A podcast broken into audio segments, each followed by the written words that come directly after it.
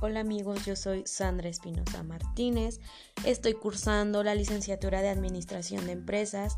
Estamos en la materia de problemas actuales de México y hoy vamos a hablar un poco de la sociedad civil en México y de la organización Frente de Pueblos en Defensa de la Tierra.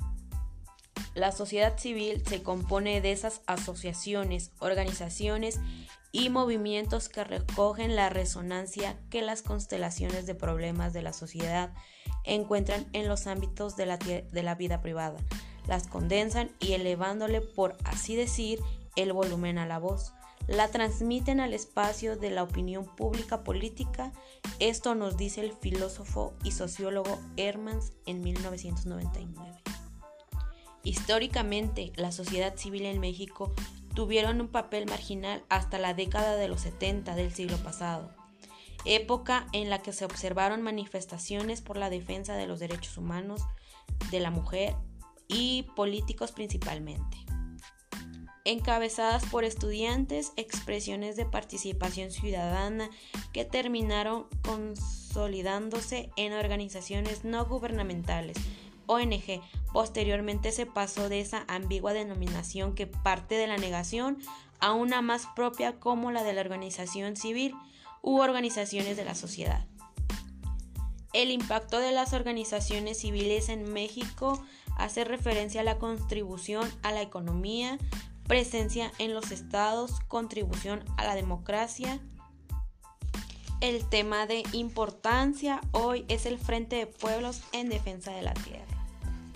13 pueblos de tres municipios mexiquenses, Atenco, Texcoco y Chimalhuacán, integraron el Frente de Pueblos en Defensa de la Tierra, FPDT, el 22 de octubre de 2001. Tras haber emitido 13 decretos expropiatorios de 5.400 hectáreas y 171 viviendas que habrían de ser reubicadas, Vicente Fox anunció la construcción del nuevo aeropuerto internacional de la Ciudad de México. Las hectáreas expropiadas fueron valuadas en 7 y 25 pesos el metro cuadrado para las tierras de temporal y de riego respectivamente. Tras luchas largas, el primero de agosto de 2002, Vicente Fox canceló la construcción del NAICEM utilizaron tres vías de defensa, la legal, la defensa política para denunciar la imposición y potencializar la resistencia a nivel nacional e internacional, y la acción directa mediante marchas, mítines, cierres de carretera, barricadas, etc.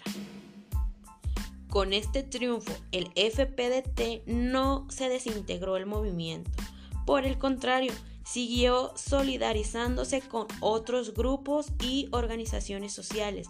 Asistían a los lugares a los que eran llamados, ya que se les reconocía haber triunfado ante una política neoliberal de gran envergadura que aglutinaba intereses económicos de sectores política y económicamente poderosos. En agosto de 2003, los pobladores de estos municipios lograron la derogación de los decretos expropiatorios y el proyecto del aeropuerto quedó pendiente con la firma de un acuerdo político. El pretexto para la represión en abril de 2006, cuando el mercado municipal de Texcoco fue tomado por la policía municipal y estatal para impedir que algunos floristas se instalaran a un costado del mercado los floristas solicitaron al FPDT que intervinieran como interlocutor.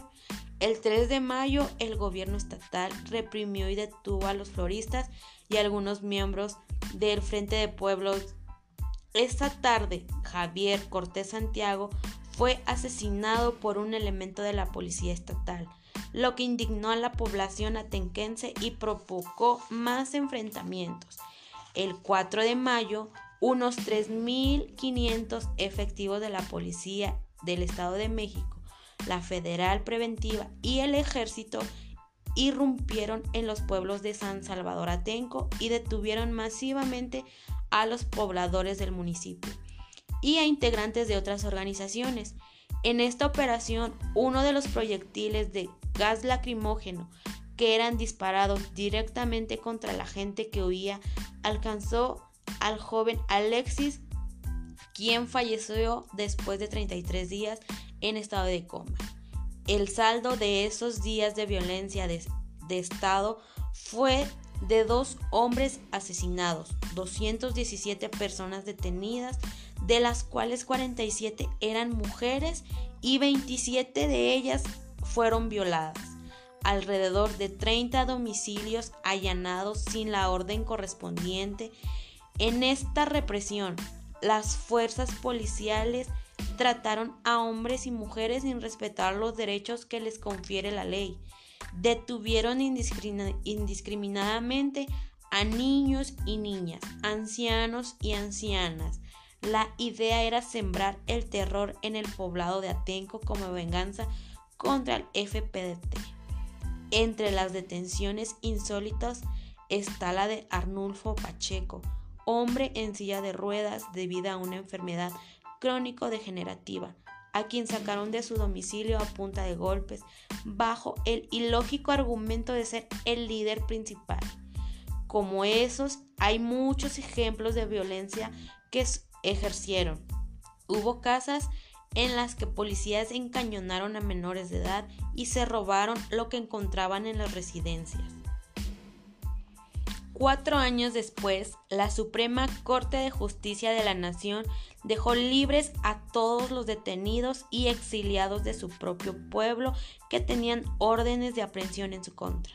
Para el 2010 se habían dado sentencias de 31 años, 11 meses, 15 días de prisión para nueve personas que todavía quedaban indicadas en el penal de Molino de Flores, 67 años para Héctor Galindo y Felipe Álvarez y 112 años para Ignacio del Valle. Todos se encontraban recluidos en el penal de alta seguridad. Pero el 30 de junio de 2010, la Suprema Corte de Justicia de la Nación ordena la liberación de los 12 detenidos, indicando que existieron pruebas ilegales e intento de acusarlos de un delito que no cometieron. Lo que les acabo de mencionar fue un poco de la historia que y de cómo surgió Frente de Pueblos en Defensa de la Tierra, sus objetivos, por qué luchaban, cómo fueron más allá que esos reconocidos por haber clausurado o haber ganado que no les expropiaran sus tierras con una evaluación de 7 y 25 pesos. Qué feo que la sociedad pueda y tenga que manifestarse de esa manera para hacer cumplir los derechos que nosotros tenemos y que otras personas con un rango pues más alto nos quieran venir a, pisotear, pero pues lástima, lástima y pues qué vergüenza de verdad para todos los políticos que pues siempre quieren hacer de las suyas a costa de otras personas.